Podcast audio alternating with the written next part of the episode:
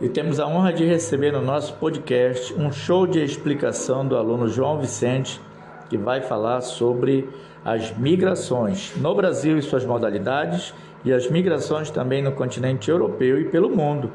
Um show de explicação, viu, João?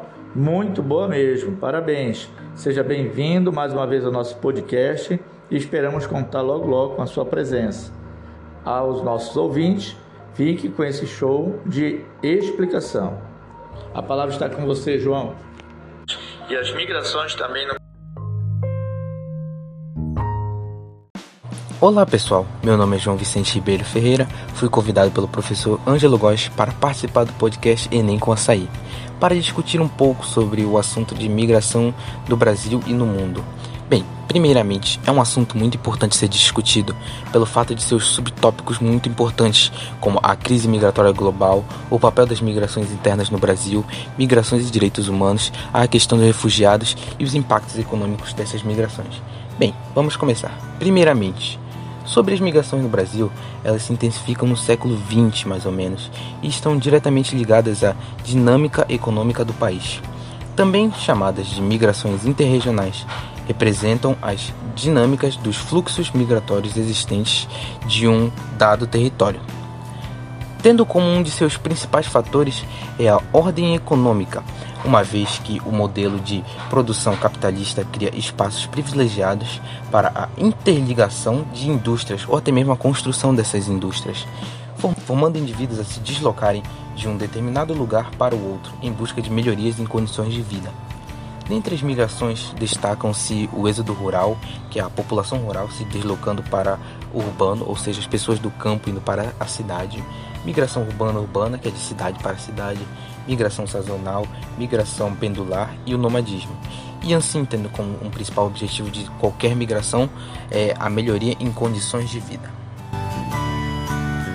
Bem, pessoal, partindo para outro ponto, podemos citar a migração e os direitos humanos, onde essas duas causas estão interligadas, onde migrar é um direito humano previsto na Declaração Universal dos Direitos Humanos, sendo inerente a todo ser, onde quer que ele esteja. Ou seja, todo ser humano, migrante ou imigrante, ou, ou não migrante, tem o direito a ter tudo o básico. Mas, contudo, há barreiras impostas pelos estados que limitam o exercício desse direito. Como o exemplo podemos citar os haitianos, que têm encontrado desafios para serem regularizados no Brasil. Também temos quais são os, os direitos humanos desses imigrantes, o que eles têm autorização para ter ou não ter, coisas básicas de saúde, direito a eles não podem ser discriminados, eles têm que ter uma igualdade de tratamento, igualdade no trabalho, educação pública, assistência pública, liberdade, prevenção social.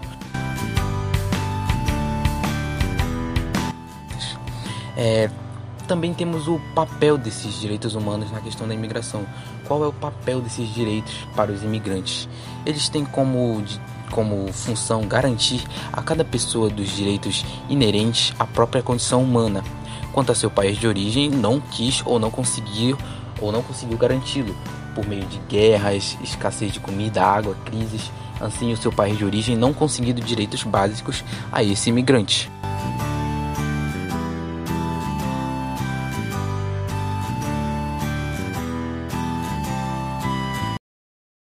Outro subtópico que pode ser citado seria as crises migratórias globais ou mundiais, como vocês preferirem chamar. Mas primeiramente eu posso começar com o que é uma crise migratória global ou no mundo? É um crise migratória global ou no mundo é um fluxo migratório, muitas vezes motivado por fuga de guerras e perseguição sofridas no país de origem. Esse fenômeno foi intensificado tanto no mundo quanto no Brasil a partir de 2015 mas também vocês vão precisar de algumas causas e consequências para entender mais um pouco sobre o assunto de crises migratórias globais. Primeiramente, algumas causas podem ser relacionadas à violência, insegurança e ameaças a vidas. Essas crises são motivadas por pobrezas e fomes, que podem ser consideradas algumas crises migratórias. Uma crise de refugiado também, ela só pode ser assim definida se a causa for perseguição por guerra, algumas consequências dessa crise migratória global, onde pode haver a não geração de emprego e de renda para todos, pois o aumento populacional aconteceu de repente, a fome e a miséria instalam-se entre a população migrante e até a população local, pois a falta de emprego começa a afetar os moradores locais. E há um aumento na criminalidade pela falta da estrutura e da organização, pelo meio de que a cidade não estava preparada para receber esses imigrantes em uma alta quantidade. O penúltimo subtópico que eu posso citar aqui seria a causa dos refugiados. O que é um refugiado? Refugiado é uma pessoa que sai de seu determinado país ou local de origem e migra para outro lugar por meio de por meio de crises, guerras e se sente ameaçado e sai daquele lugar. Sendo assim, ele pode gerar uma crise de refugiados. Eles têm como uma causa o aumento de fluxos migratórios, que é um fenômeno muito comum que acompanha a humanidade desde os primórdios e cujos motivos podem ser mais diversos, embora o mais comum seja a busca de melhorias de condições de vida, ou seja, uma migração econômica, como já dita antes. Mas também é, você precisa de alguns problemas que podem ser enfrentados por esses refugiados. É, onde os principais problemas podem ser uma geração de renda e autossuficiência, situações que ocorrem violência ou riscos à comunidade, eles precisam de acesso a moradia, água, saneamento e higiene, igual a qualquer cidadão do mundo.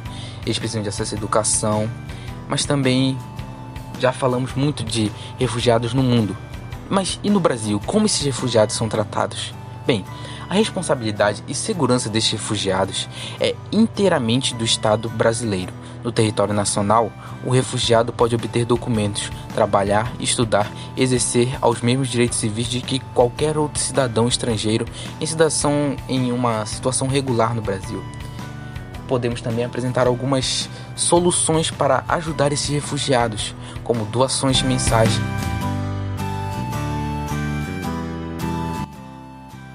a acolher milhões de famílias nos campos de refugiados e nos centros urbanos, atendendo suas necessidades básicas de alimentação, saúde, moradia, educação, água potável e saneamento básico. Vocês devem ter percebido que eu repeti muito essa questão de direitos básicos, porque é uma coisa que todo cidadão deve ter, sendo refugiado ou não. E para darmos um ponto final ao assunto de migrações no Brasil e no mundo, eu vou citar alguns impactos econômicos que esses imigrantes causam no Brasil e no mundo. É, podemos dizer que esses imigrantes, nas economias mais avançadas, eles aumentam a produção e a produtividade, tanto como curto a médio prazo.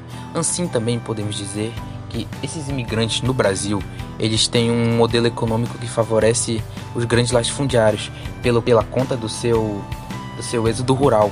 Assim, é, eles intensificam a mecanização das atividades agrícolas, que tem como consequência a expulsão da população rural.